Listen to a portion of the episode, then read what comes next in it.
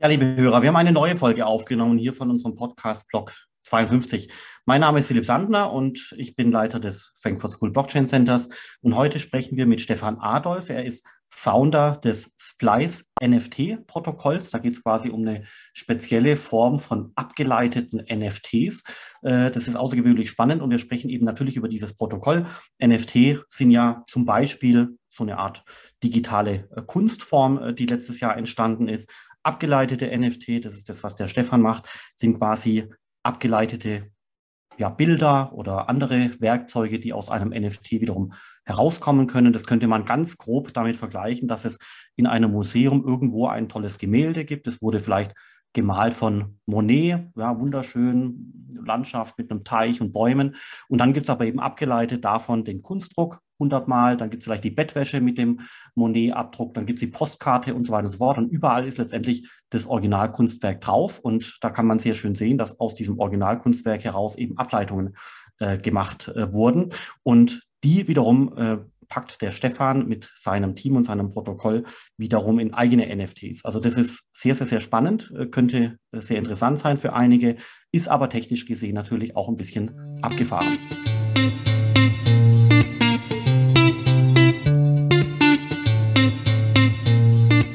Ja, lieber Stefan, ich freue mich, dass wir heute hier sprechen äh, können. Du bist ein vielfacher Unternehmer, aber auch äh, IT-Entwickler und äh, du bist einer der Gründer des Splice NFT-Protokolls. Lass uns einfach direkt mit dem Thema NFT starten. Wie siehst du das und was macht ihr da? Und vielleicht gerne auch noch ein paar Hintergründe zu dir selbst geben und äh, zu deinem Hintergrund. Ja, hallo Philipp, vielen Dank für, für die Einladung zu, zu deinem Podcast. Äh, ich, ich müsste dafür wahrscheinlich relativ weit ausholen. Ich versuche es mal in aller Kürze. Ich war äh, jetzt vier Jahre lang in einer, äh, ich bin selber Softwareentwickler und war vier Jahre lang in einer Rolle bei einer äh, Digitalagentur in Berlin, die hieß Turbine Kreuzberg. Da war ich der Developer Ambassador und hatte da wahnsinnig viele Aufträge, unter anderem bei Konferenzen als Speaker unterwegs. Aber was ich die letzten zwei Jahre gemacht habe, habe ich sehr intensiv äh, mit der, mit der, mit der Blockchain-Szene auseinandergesetzt, habe sehr viel auch Software entwickelt im Web 3, äh, mich mit Smart Contracts auseinandergesetzt und war tatsächlich ähm, äh, an, an sehr vielen Hackathons beteiligt mit verschiedenen Teams. Wir haben also, ich glaube, mindestens zehn Hackathons äh, zum, zum, äh, im dezentralen Umfeld in dieser Zeit bestritten. Und äh, tatsächlich habe ich für den letzten Hackathon, den wir da gemacht haben, den East Online 21, ein Team von vier Leuten gefunden, die sich um ein NFT-Derivativprotokoll gekümmert haben und waren mit diesem Protokoll, das sich dann Splice nannte, ähm, im Finale dieses Hackathons. Und das war so dieser Startschuss, wo, wo, wo wir für uns feststellten, wir glauben, da ist so viel Musik in dem Thema, auch für uns persönlich, dass, dass wir das jetzt gerne Fulltime vorantreiben wollten. Das war für mich auch der, der Punkt, wo ich sagte, so, die Turbine Kreuzberg, tolle Agentur, Wahnsinn. Ähm, die lasse ich jetzt aber trotzdem hinter mir und äh, begründe jetzt mal ein neues Kapitel in dieser, dieser Karriere. Und, ja, so, wir arbeiten jetzt gerade. Wie alt bist du, wenn ich fragen darf? ich bin tatsächlich schon 44 Jahre alt und habe äh, eine Karriere von über 24 Jahren in der Softwareentwicklung hinter mir.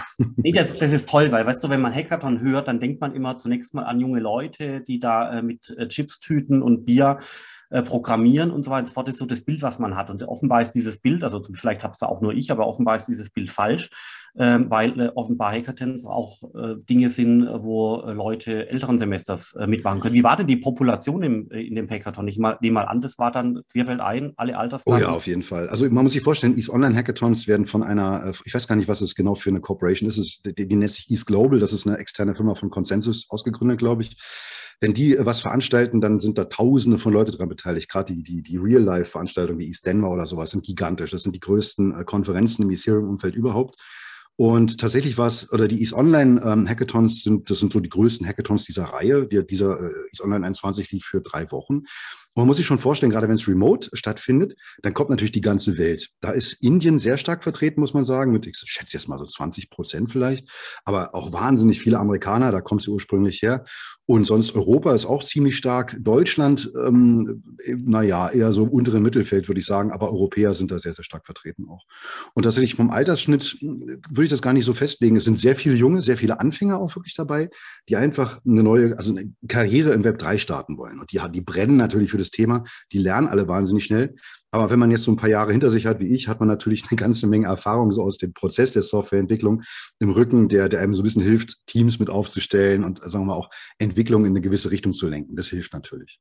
Okay, äh, super. Und äh, dann hast du auch für dich beschlossen, deine Tätigkeit als normaler äh, IT-Developer, die hängst du an den Nagel mehr oder weniger und du startest quasi nochmal durch in diesen Web3-Bereich, wenn ich es richtig verstanden habe. Was macht ihr da jetzt? Und äh, wir haben ja mit NFTs gestartet. Was ist das Splice-Protokoll und was sind derivative NFTs? Das müsstest du uns erklären. Ja, sehr gerne. Ähm, ich gehe jetzt mal davon aus, dass alle, die uns gerade zuhören, so ein bisschen wissen, was ein NFT ist, aber ich gehe kurz auf, kurz auf die Basics ein. NFTs sind, und jetzt kommt die technische Beschreibung, nichts anderes als Zahlen in einem Register auf einem unveränderlichen, unveränderlichen Ledger, DLT oder auch Blockchain. Und damit diese Zahlen irgendwie Bedeutung bekommen, gibt man denen heutzutage, und da entsteht der große Markt, Bilder äh, dazu. Also zum Beispiel sogenannte PFP-NFTs, das sind Profile Pictures. Das sieht man sehr oft bei, bei Twitter zum Beispiel. Sehr viele Hollywood-Stars, also zum Reese Witherspoon, Mike Tyson habe ich gesehen, ähm, auch Paris Hilton.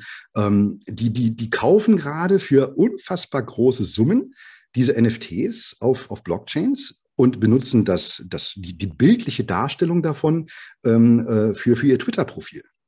Äh, so, und das, das machen jetzt nicht, nicht nur irgendwelche Prominenten, das macht halt die halbe Welt, weil man damit gerade, das ist ein brennender Markt, der kann auch jeden Tag an sich zusammenstürzen. Das ist halt eine, eine, ganz große Wette, die gerade abläuft.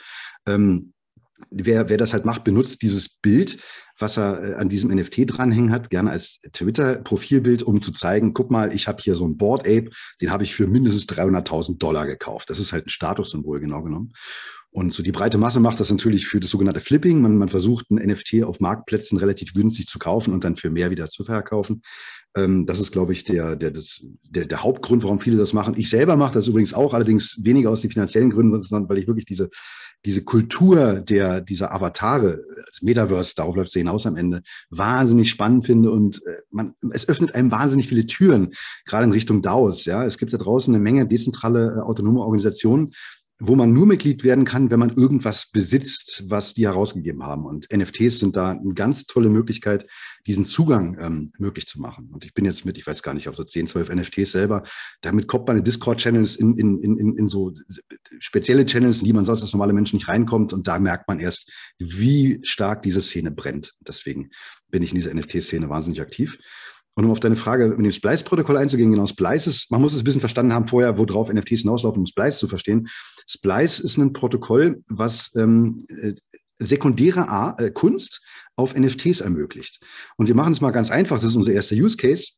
Mit Splice ist es möglich, wenn man ein NFT von so einem PFT, so einem PFP-NFT hat, also ein, ein Avatar oder ein Profilbild-NFT, eine Katze oder ein Affen, ähm, dann kann man mit Splice ein Hintergrundbild zu diesem NFT minten. Also das, was bei, beim Splice-Protokoll rauskommt, sind auch wieder NFTs. Und die basieren mit, von ihren Parametern her auf den Original-Eingabeparametern eines PFP-NFTs, das man bereits besitzt. Also man hat einen Affen und kann Splice sagen, ich will das passende Hintergrundbild zu diesem Affen haben und dann generiert Splice mit Hilfe von sogenannten generativen Algorithmen ein Hintergrundbild, was sagen wir mal ästhetisch oder farblich sehr gut zu diesem Affen passt.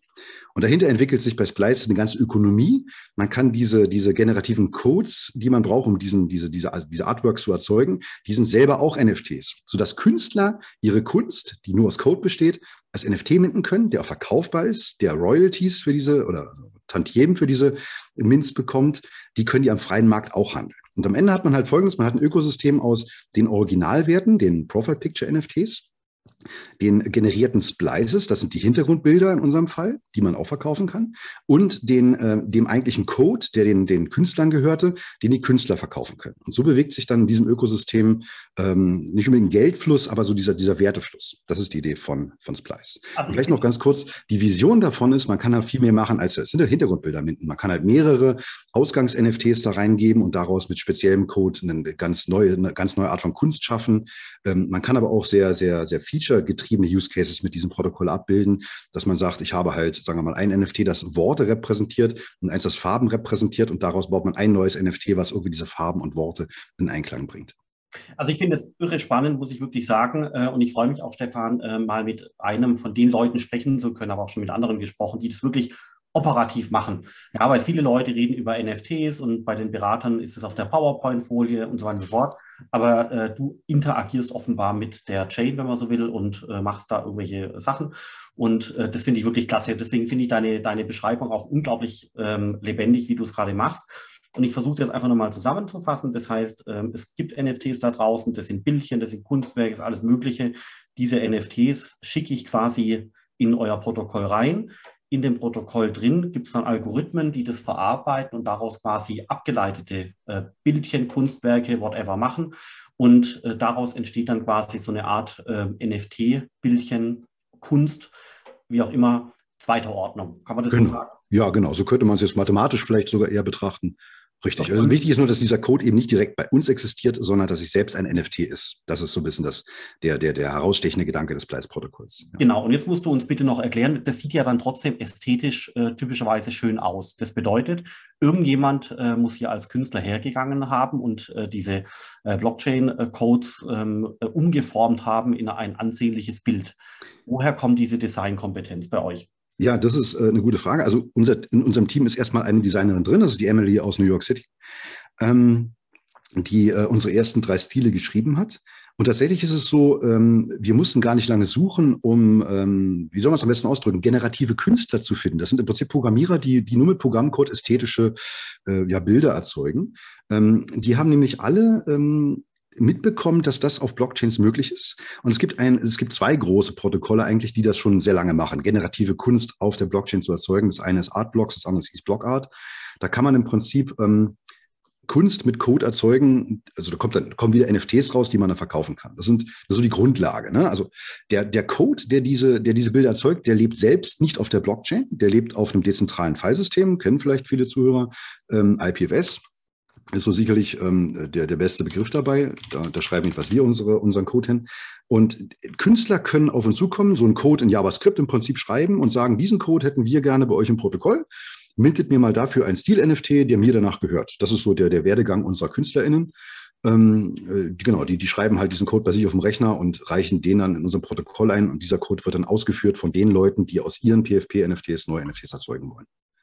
Okay, das macht äh, absolut Sinn. Das heißt, was sind das für Typen, diese NFT-Künstler? Sind das Leute, die ein äh, gutes Gespür haben für Grafikdesign, gleichzeitig aber auch eben Routinen schreiben können, äh, dass daraus Bilder gerendert werden? Kann man ja. sich das so vorstellen? Ja, das ist, ähm, also ich kenne jetzt nicht die persönlichen Hintergründe dieser ganzen Leute. Man merkt aber, die kommen sehr viel aus, aus, aus, aus dem Game Development. Ne? Das sind so, also ästhetisch halt viel 3, 3D früher gemacht haben, aber auch aus, aus der Forschung, also Biologen, Physiker würde ich behaupten, die einfach sehr viel ähm, Erfahrung mit Mathematik haben, in dem Sinne Mathematik als Code die dann ähm, einfach den ästhetischen Wert erkennen von Sinuskurven, einfach gesagt, und daraus was, was machen, was einfach irgendwie stark aussieht. Das ist schwer, schwer zu beschreiben, aber man muss natürlich schon ein bisschen äh, äh, Software entwickeln können, aber eben nicht auf einem, sagen wir mal, Web-Entwicklungsniveau oder so einem Enterprise-Niveau. Ne? Das ist Spielerei im Prinzip. Aber man muss ehrlich sagen, der Code, den die da schreiben, der, der hat schon in sich. Das ist schon sehr komplexe Software teilweise, die da schreiben, sehr komplexe Algorithmen, ähm, die dann sehr ästhetische Ergebnisse erzeugen. Okay, das, also jetzt äh, wird es langsam äh, sehr plastisch und diese, äh, diese NFTs zweiter Ordnung, also quasi die abgeleiteten äh, JPEG-Files sozusagen in Anführungszeichen, was kann ich mit denen machen? Also ist das quasi dann mein äh, Twitter-Hintergrund, ist das mein LinkedIn-Hintergrund, ist es mein Desktop-Hintergrund, mein Handy, Hintergrund, was kann ich noch, was kann ich noch alles damit machen? Kann ich, da kann ich meine ganze Wohnung damit tapezieren, theoretisch. ja, also vielleicht, ähm, wenn, wenn man es mal aus, aus, aus einer äh, klassischen Sicht heraus betrachtet, ist es ein bisschen so, als würde man ein sehr wertvolles Kunstwerk besitzen, ein Picasso, die Mona Lisa, vielleicht mal nicht so ganz übertrieben teuer, ja, aber vielleicht Jetzt bin ich selber kein Kunstkenner, ja, aber sagen wir, man hat irgend vielleicht ein halbwegs äh, wertvolles Kunstwerk, äh, ganz real, bei sich im Zimmer hängen und sagt, hm, jetzt habe ich aber eine weiße Wand dahinter, die ist aber langweilig. Wäre doch toll, wenn ich irgendwie diesem Kunstwerk den richtigen Rahmen geben könnte. Ne, und jetzt digital übersetzt bedeutet das, ja, ein Hintergrundbild äh, ist bei Twitter im Prinzip etwas, das meistens zugleich oder ne, äh, äh, in der Nähe des eigentlichen Avatars angezeigt wird. Und das, das nimmt man dann eben wahr. Und dann merkt man schon, der hat nicht nur diesen wahnsinnig teuren Board Ape, äh, für 80 Is, sondern der hat eben auch das passende Hintergrundbild dazu. Und vielleicht lohnt es sich ja sogar, das beides zusammen zu veräußern. Das ist auch so ein anderer Grundgedanke noch. Man kann tatsächlich NFTs verpacken in einen neuen NFT. Dann hat man ein NFT, der mehrere NFTs kontrolliert und der lässt sich dann auch als Einzelstück verkaufen oder sogar fraktionalisiert vielleicht. Und so verkauft man nicht nur das eigentliche Kunstwerk, sondern auch die davon abgeleitete Kunst. Okay. Ähm, das heißt, in der, in der alten Welt, äh, um wirklich alle Leute mitzunehmen, könnte man das vergleichen mit dem Originalkunstwerk von Monet, hängt irgendwo im Museum. Und dann eben zum Beispiel der abgeleitete Kunstdruck, gibt es 500 Mal. Und die Postkarte von dem Monet-Bild im Museumsshop und weiß ich nicht, äh, noch die Bettwäsche dazu und weiß Gott was alles. Die Bettwäsche trifft es ganz gut, weil die würde vielleicht dieses Originalbild nicht, nicht zeigen, sondern eher im Stil dieses Bildes daherkommen. Und das ist es im Prinzip. Man, man, man, man leitet einen, einen neuen Stil von dem Originalstil ab. Okay, super. Und seid ihr schon live mit dem Protokoll? Kann ich das schon machen oder funktioniert es noch nicht? Und, oder wann wird es gestartet? Ja, vielleicht auch warum. Genau. Äh, man muss jetzt, wenn, wenn man technisch nicht so tief drinsteckt, äh, wissen, dass, also nur das Pleis-Protokoll als Basis zu implementieren, ist gar nicht so schwer gewesen. Was wirklich schwer ist, ist die Ökonomie dahinter, weil wir tatsächlich sehr viel Wert darauf legen, möglichst dezentral zu sein, möglichst wenig Selbstkontrolle über das Protokoll zu haben und vor allem auch die Royalties, also die Tantiemen für, für den Verkauf bei solchen Stücken, ähm, äh, wir wollen die halt dezentral verteilen. Das ist tatsächlich als Smart Contract Entwickler eine relativ große Herausforderung. Da ist sich die NFT-Welt auch noch nicht so ganz einig, wie das gut funktioniert. Und wir verfolgen gerade mehrere Strömungen, die gerade existieren auf Marktplätzen. Ähm, deswegen ist Splice tatsächlich noch nicht auf dem Mainnet deployed. Also wir wollten eigentlich jetzt schon Anfang Januar live gehen, sind in den letzten Zügen und auditen gerade unsere Contract selbst noch ein paar Mal, ähm, werden jetzt im Januar noch live gehen. Und man kann allerdings, wenn man selber NFTs hat und selbst wenn man keine hat, das Protokoll einfach ausprobieren. Man geht auf https äh, getsplice.io und kann tatsächlich mit, mit einer Test-Collection, ähm, die wir angelegt haben, auf dem Rinkeby-Testnet, also das ist ein Testnetz von Ethereum, selber mal probieren, was passiert, wenn man ein NFT da reingibt. Wenn man selber auf dem Mainnet schon NFTs hat, kann man es auch auf dem Mainnet ausprobieren, aber man kann noch nichts minden, weil unsere Contracts nicht auf dem Mainnet selbst existieren. Okay, super. Dann äh, dürfen wir gespannt sein auf äh, Februar, was quasi als abgeleitete genau. äh, so gemacht werden. Sehr spannend. Was interessiert dich denn an dem ganzen Web3 äh, so sehr? Und ich meine, das ist ja die ganze Ökonomie, die da so langsam entsteht. Also jetzt mal im Kleinen, aber fängt natürlich an zu wachsen und so weiter und so fort. Deswegen, ähm, was gibt es noch für Bereiche, die dich da interessieren? Ja, wir hatten in dem Vorgespräch über Decentralized Finance gesprochen und, und, und. Ja, ähm, also ganz generell finde ich Dezentralisierung unfassbar spannend. Und das ist jetzt, ähm, also man darf es nicht, nicht allzu politisch äh, äh bewerten. Ja, natürlich kann man sagen, oh, Staaten und Banken und alles wird überflüssig, wir machen nur Blockchain. Das ist so mein, äh, mein dystopischer Treiber dahinter, aber das ist jetzt nicht das, was ich wirklich ernst nehme. Ich finde einfach nur den, den Gedanken, dass man einfach nicht mehr den großen ähm, Fang, ähm, äh, also Facebook, Apple, Amazon, Google oder sowas, vertrauen muss, um Daten äh, souverän verwalten zu können. Dieser, dieser ganz einfache Grundgedanke, der treibt mich persönlich dass man möglichst viele Informationen auf dieser Welt äh, an die Leute zurückgibt. Da gibt es auch ganz andere Projekte, an denen ich schon gearbeitet habe. Das ist tatsächlich mein, mein eigener äh, Basistreiber. Und da geht es gar nicht so sehr um Blockchains, da geht es wirklich viel um Peer-to-Peer-Netzwerke, um ähm, Verifikation, Identität und sowas. Das sind, das sind schon die, die technischen Themen, die mich persönlich am meisten reizen an, an diesem ganzen Ökosystem. Aber tatsächlich ist der ökonomische Anteil daran äh, auch wahnsinnig spannend, weil man tatsächlich Zahlungsströme ähm, viel schneller abbilden kann, weil man erstmal nach aktuellem Stand niemand um Erlaubnis fragen muss, wenn man da irgendwie Dinge auf einer Blockchain verkauft. Und da spielt ja genau der, der, der, der Bereich DeFi ganz sicher mit rein. Und bei DeFi, das kann man jetzt ja beliebig komplex denken, aber Stablecoins sind aus meiner Sicht halt ein ganz, ganz großer Türöffner, weil man Leuten einfach einen Dollarpreis irgendwo ranschreiben kann und die am Ende auch mit Dollarwerten bezahlen können. Und deswegen ist DeFi, wenn man es jetzt nur auf Stablecoins runterbricht, sicherlich eine der, der absolut spannendsten Technologien, die es da draußen gibt. Auch gut verstanden, leider noch nicht gut genug ausgeprägt für Europa, ja, aber als Dollar funktioniert das ja schon. Aber vielleicht um das Letzte zu sagen, was, was, was, was mich wirklich interessiert gerade sind DAOs, also dezentrale autonome Organisationen, die es möglich machen, äh, Organisationsstrukturen auf eine Community zurückzuführen und sehr viel von dem obsolet zu machen, was man so in der klassischen Unternehmerwelt kennt, Aktiengesellschaften einfach gesagt. Und äh, wo, wo wir zum Beispiel beim Splice-Protokoll, aber auch mit einem anderen Projekt, an dem ich gerade arbeite, stehen, ist tatsächlich die Frage so, okay, wie, wie bringt man jetzt DAOs in die reale Welt? Also wenn man Entwickler beschäftigt, wollen die in der Regel ja mit Euro oder Dollar bezahlt werden und nicht mit DAI und nicht existierenden Euro-Stablecoins. Ähm, und wir beschäftigen uns gerade sehr intensiv mit Firmengründungen, auch mit amerikanischen, die es möglich machen, DAO-Konstrukte so halbwegs äh, greifbar in eine reale Welt zu überführen. Okay, sehr spannend. Und äh, welche DAOs fallen dir da besonders ein? Also welche davon äh, hast du da auf dem Radar? Vielleicht bist du auch irgendwo Mitglied, hast schon bei Abstimmungen mitgemacht äh, und so weiter und so fort. Also wo sind da die Anwendungsbereiche? Ja, definitiv. Also ähm, interessant ist immer die Community. Ne? Also ich nehme jetzt wieder mal ein Beispiel aus, aus der NFT-Szene. Es gibt natürlich sehr viele Collections, die, die diese PFP-NFTs minten. Die sind, das sind alles Communities, die in der Regel schon ähm, ihre MitgliederInnen befragen. Ähm, welche, also was, was als nächstes passieren soll. Ich habe ein Beispiel, das sind die Cool Cats zum Beispiel. Das ist so eine ziemlich bekannte, große PFP-Collection. Die fragt schon oder äh, arbeitet sehr eng mit der Community zusammen, um festzustellen, was so ihre oder wie sie einen Token launchen können, was so die nächsten abgeleiteten Artworks sind, die sie rausgeben. Allein dieser, dieses Community-Verfahren ist schon spannend. Und wenn man es jetzt wirklich auf, auf die etwas offiziellere DAO-Ebene holt, ist jetzt ganz aktiv die äh, Developer DAO liegt bei mir natürlich nahe, weil ich selber Softwareentwickler bin, aber muss sich vorstellen, da haben sich 10.000 Leute innerhalb von drei Wochen zusammengefunden, die als Eintrittskarte alle einen NFT gemintet haben. Der hat keine große Bedeutung, da stehen so ein paar Worte drin. Das ist halt der, der, der Zugangscode im Prinzip für diesen Discord-Channel. Und da trifft man 10.000 Web3-Entwickler aus der ganzen Welt von, mit allen Erfahrungsstufen. Da kann man zum Beispiel der, einer, einer der leitenden oder der, der, der, der größten Köpfe da drin ist Nada David zum Beispiel. Das ist einer der, der, der Erfinder darf man sich nennen, aber einer der Gründer des Graph-Protokolls, falls es schon mal jemand gehört hat. Das ist so die Google-Infrastruktur für, für Smart Contracts. Der ist da mit, mit dabei. Und da lernt man halt sehr viele Leute kennen in diesem Ökosystem und man, man hat da wirklich Mitbestimmungsrechte, nicht nur da, wie das Logo aussieht, darüber stimmen wir jetzt gerade ab, sondern tatsächlich, wie viele Tokens will man zum Beispiel mit dem Gitcoin-Protokoll tauschen oder sowas. Ja, also wie, wie soll sich diese DAO ökonomisch weiterentwickeln? Und da bin ich tatsächlich am Entscheidungsprozess wie 10.000 andere mit dran beteiligt und es macht wirklich Spaß, sich auch in dieser demokratischen Bewegung innerhalb dieser DAOs zu beteiligen.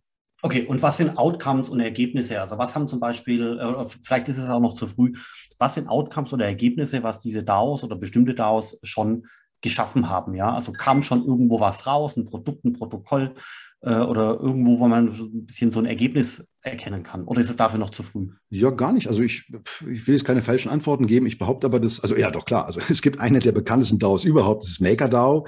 Das ist äh, im Prinzip die Firma in Anführungszeichen, die hinter dem DAI steckt, eine der bekanntesten äh, komplett dezentralen Stablecoins. Da sieht man, dass eine DAO, die von ihren Mitgliedern getreiben, äh, getrieben wird, halt ein absolut zentrales Protokoll für die DeFi-Ökonomie erschaffen kann. Ähm, MakerDAO ist vom, vom Aufbau her aber ziemlich kompliziert, weil sie halt wirklich ganz am Anfang oder ganz am Anfang dabei waren und deswegen jetzt nicht die ganzen Tools hatten, die man heute hat.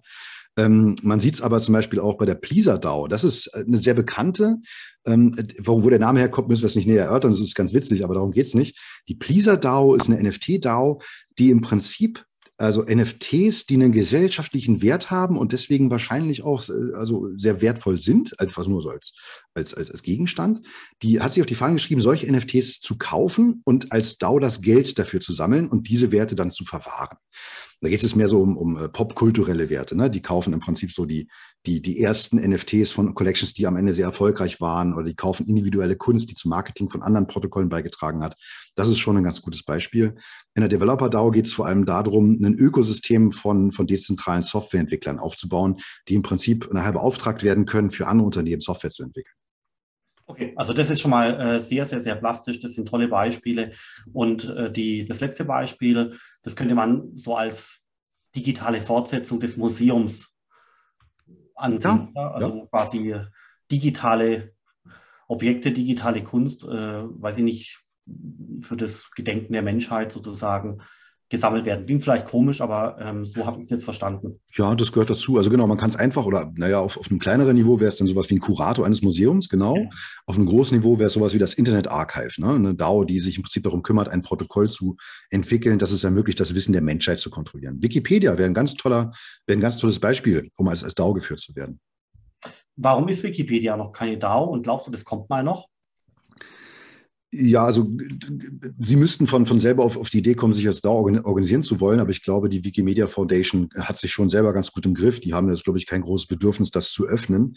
Äh, und der Content ist halt, naja, der ist ja ultimativ da. Also den kann man jetzt nicht einfach kopieren, also man eine neue DAO machen und sagen, wir machen jetzt die Wikimedia obsolet. Das wird ja contentmäßig nicht, nicht funktionieren. Aber ich könnte mir schon vorstellen, das Interesse, dass man die Wikipedia, ähm, sagen wir mal, lange persistiert oder ein Incentive oder ein, eine, ja, wie sagt man es auf Deutsch, ein, ein, ein Incentive schafft, ähm, ein Anreiz schafft, mit, mit, mit dem Leute in, in, die, in die Permanentisierung von, von Inhalten investieren kann. Und sagt, wir wollen, dass dieser wirklich wichtige Inhalt für die Nachwelt erhalten bleibt. Und dafür zahlen wir auch ein bisschen Geld. Und wenn jemand es konsumieren will, muss er halt Geld ans Protokoll zahlen. Dafür kriegen alle was ab. Und so entsteht ein Ökosystem um einen zentralen Wert. Also das, das ist sicherlich etwas, was, was ich mir auch für Wikimedia oder Wikipedia sehr gut vorstellen könnte. Ich glaube noch nicht, dass gerade diese Community da sich sehr stark für interessiert. Okay, also ist ja wirklich hochspannend. Wie hast du das ganze Thema Web 3 und äh, Krypto entdeckt? Äh, du warst zu der Zeitpunkt ja noch in Berlin, äh, gell? Ja, ja, genau. Ich bin immer noch in Berlin. Ich war tatsächlich vor zehn Jahren mal in Frankfurt unterwegs. Ähm, äh, die, die Geschichte, genau, um sie ganz kurz zu erzählen, ist so, als ich damals bei der Turbine Kreuzberg, diese Digitalagentur in Berlin anfing, äh, sagte mein Chef, du Stefan, hier ist ein Blockchain-Hackathon, es war Anfang 2018, in Stuttgart, geh doch mal dahin, gewinn mal was. das war so mein erster Auftrag dieser Digitalagentur. Und ähm, ich fuhr dann nach Stuttgart und wir haben auch nichts gewonnen. Ähm, wir haben etwas gebaut, das Volkswagen tatsächlich gerade evaluiert, aber das, ist, das hat nichts mit uns zu tun. Das, wir waren einfach nur die Ersten, die die Idee scheinbar hatten. Ähm, aber ich kam so während dieses Hackathons tatsächlich so ein bisschen in diese Szene und habe mich damit mal zum ersten Mal beschäftigt. Und das ist dann immer größer geworden. Ne? Danach habe ich mal ein paar Hackathons gewonnen, sogar mit dem Thema. Ich war schon mal bei einer Bitcoin, äh, Bitcoin-Ökosystem bei, bei, bei, bei Hackathons dabei. Und es ist dann immer so weiter gewachsen. Und irgendwie bin ich dann darauf hängen geblieben. Ja, also jetzt bist du tatsächlich ein Web3-Mensch äh, geworden sozusagen und deswegen würde mich natürlich vor dem Hintergrund insbesondere auch dein Eindruck von Bitcoin interessieren, so als Urgestein der Kryptowährungen. Ja, genau. Also wie, wie man auch in deinen äh, Podcasts überall nachhören kann, Bitcoin ist natürlich die ultimative ähm, ähm, Währung ist immer ein bisschen ein bisschen schwieriges Wort, ne? aber ist auf jeden Fall ein, ein, ein Wertgegenstand als Blockchain, der etabliert ist, der anerkannt ist, in den viele investieren und der definitiv von einem, sagen wir mal, dezentralen Standpunkt aus gesehen am weitesten fortgeschritten ist, nur leider technisch nicht von der Stelle kommt, weil er eben so dezentral ist. Es gibt keine Möglichkeit, das Bitcoin-Protokoll zu kontrollieren. Das beweisen die jeden Tag.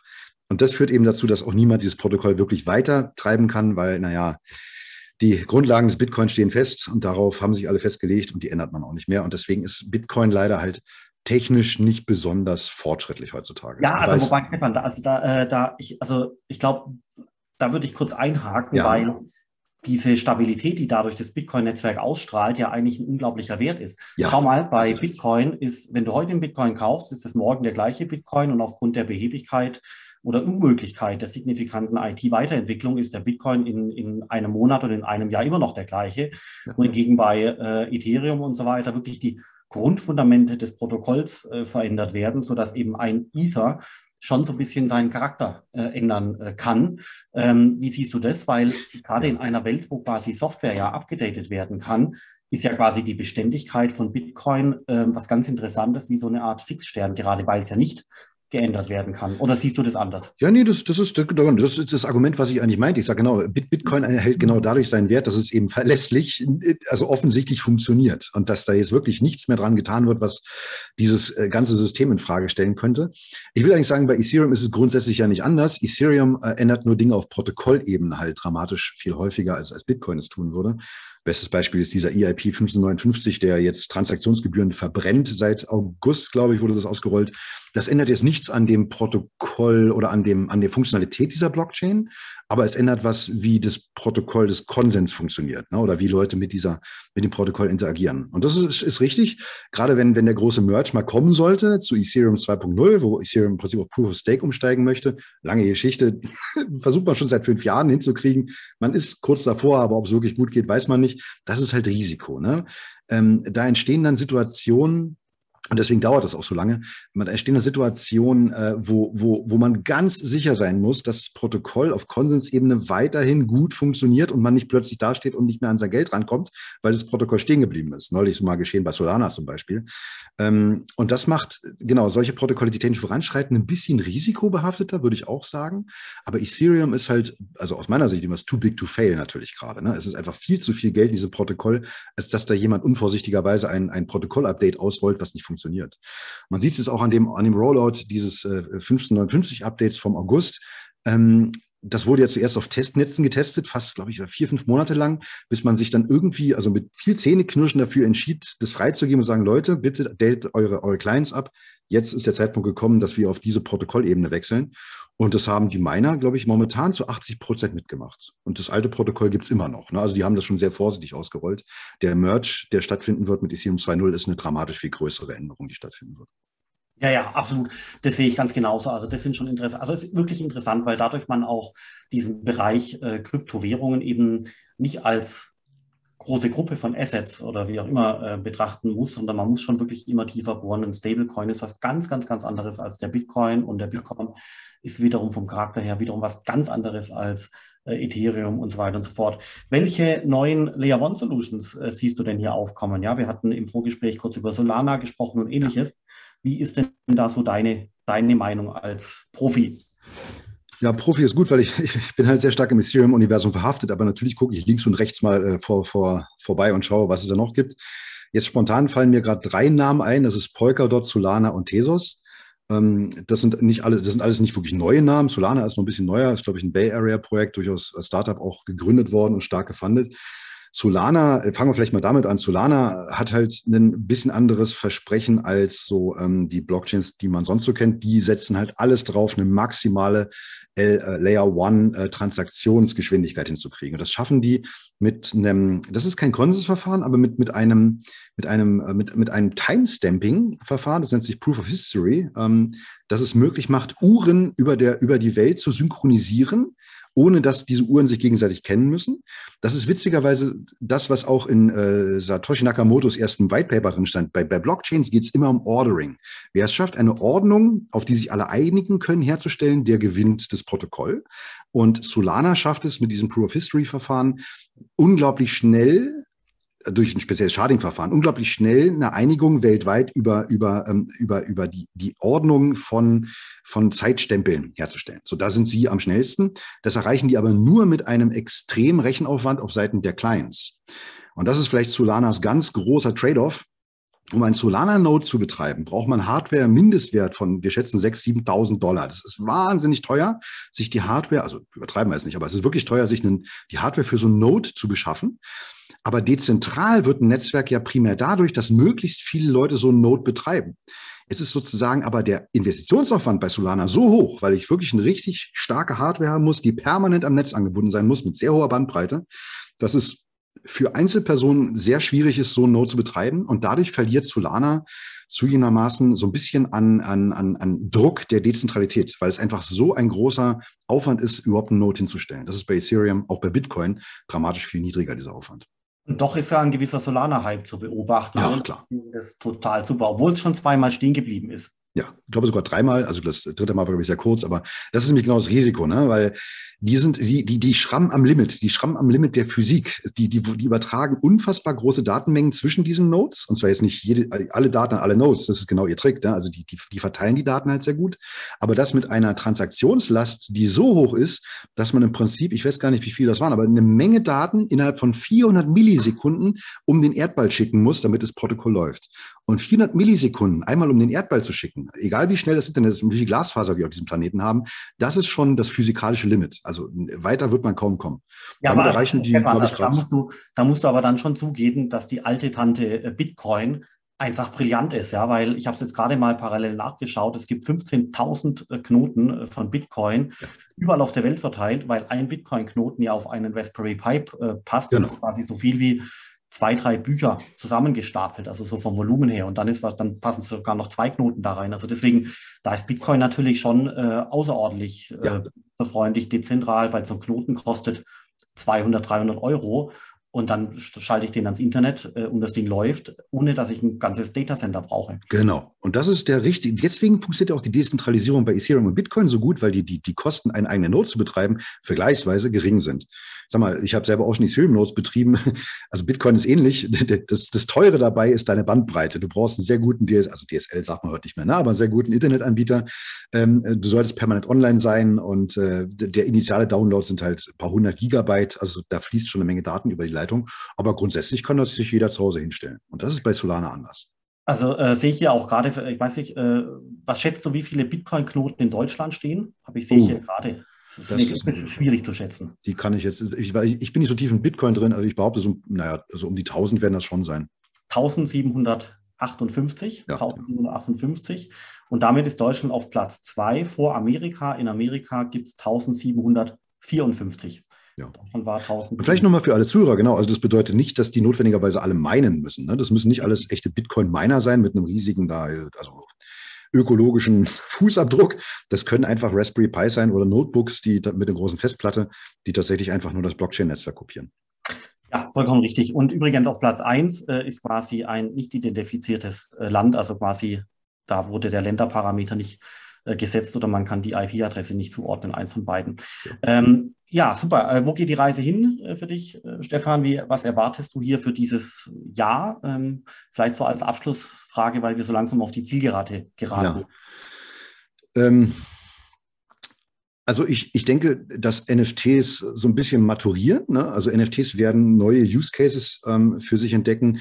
Wir haben tatsächlich auch bei Turbine Kreuzberg viel über realweltliche Use Cases von NFTs nachgedacht, Stichwort Immobilien.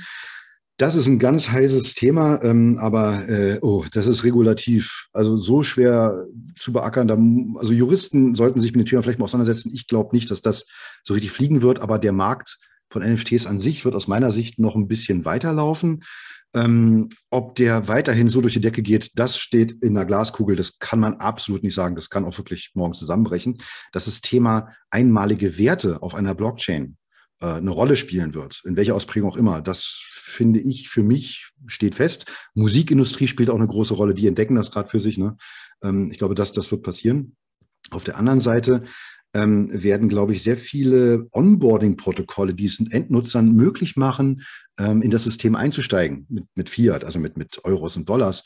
Die werden, glaube ich, dieses Jahr auch sehr stark an Bedeutung gewinnen. Hier in Berlin zum Beispiel Nuri Bitwala ehemals ist so ein, so also ein Beispiel für, für eine Firma, die das, die das ziemlich geschickt macht, mit, mit, einer echten, mit einem echten Konto, was man hat, und dann sehr leicht ähm, in das Kryptosystem onboarden kann. Und vor dem Hintergrund wird ganz sicher das Thema DeFi auch weiterhin existieren. Ob es sich jetzt massiv vergrößern wird, wage ich nicht zu beantworten. Ähm, aber vielleicht technisch nochmal, was passieren wird, gerade in der Ethereum-Szene und auch in anderen Blockchains, äh, ist, der Rollout sogenannter L2-Netzwerke. Und das will ich jetzt im Detail nicht beschreiben, aber es geht darum, dass man nur den, dass man die Original-Blockchains nur als Anker für das Timestamping benutzt und mit anderen Konsensmechanismen oder Validationsmechanismen sekundäre Netzwerke baut, die auf diesem Konsens aufsetzen, die aber viel billiger zu benutzen sind als diese Original-Blockchains. Und diese L2-Netzwerke, die werden eins der treibenden ganz großen Themen in diesem Jahr werden. In der Ethereum-Szene gibt es davon momentan fünf oder sechs große Bekannte. Äh, die werden auch in anderen Netzwerken anfangen zu existieren und die werden, glaube ich, die Akzeptanz und auch die ähm, Transaktionalität auf Blockchains dramatisch äh, nochmal nach vorne treiben. Klasse. Ich glaube, das war ein wunderbares Schlusswort. Wir werden ein außergewöhnlich spannendes Jahr vor uns haben. Und äh, dann äh, wünsche ich dir, Stefan, noch einen wunderbaren Tag, allen Hörern äh, da draußen natürlich auch. Und ich danke für das wirklich sehr, sehr, sehr tiefgründige, ergiebige und zackige Interview. Da ist wirklich eine ganze Menge äh, Content drin. Ganz herzlichen Dank, Stefan. Vielen Dank für die Einladung, Philipp.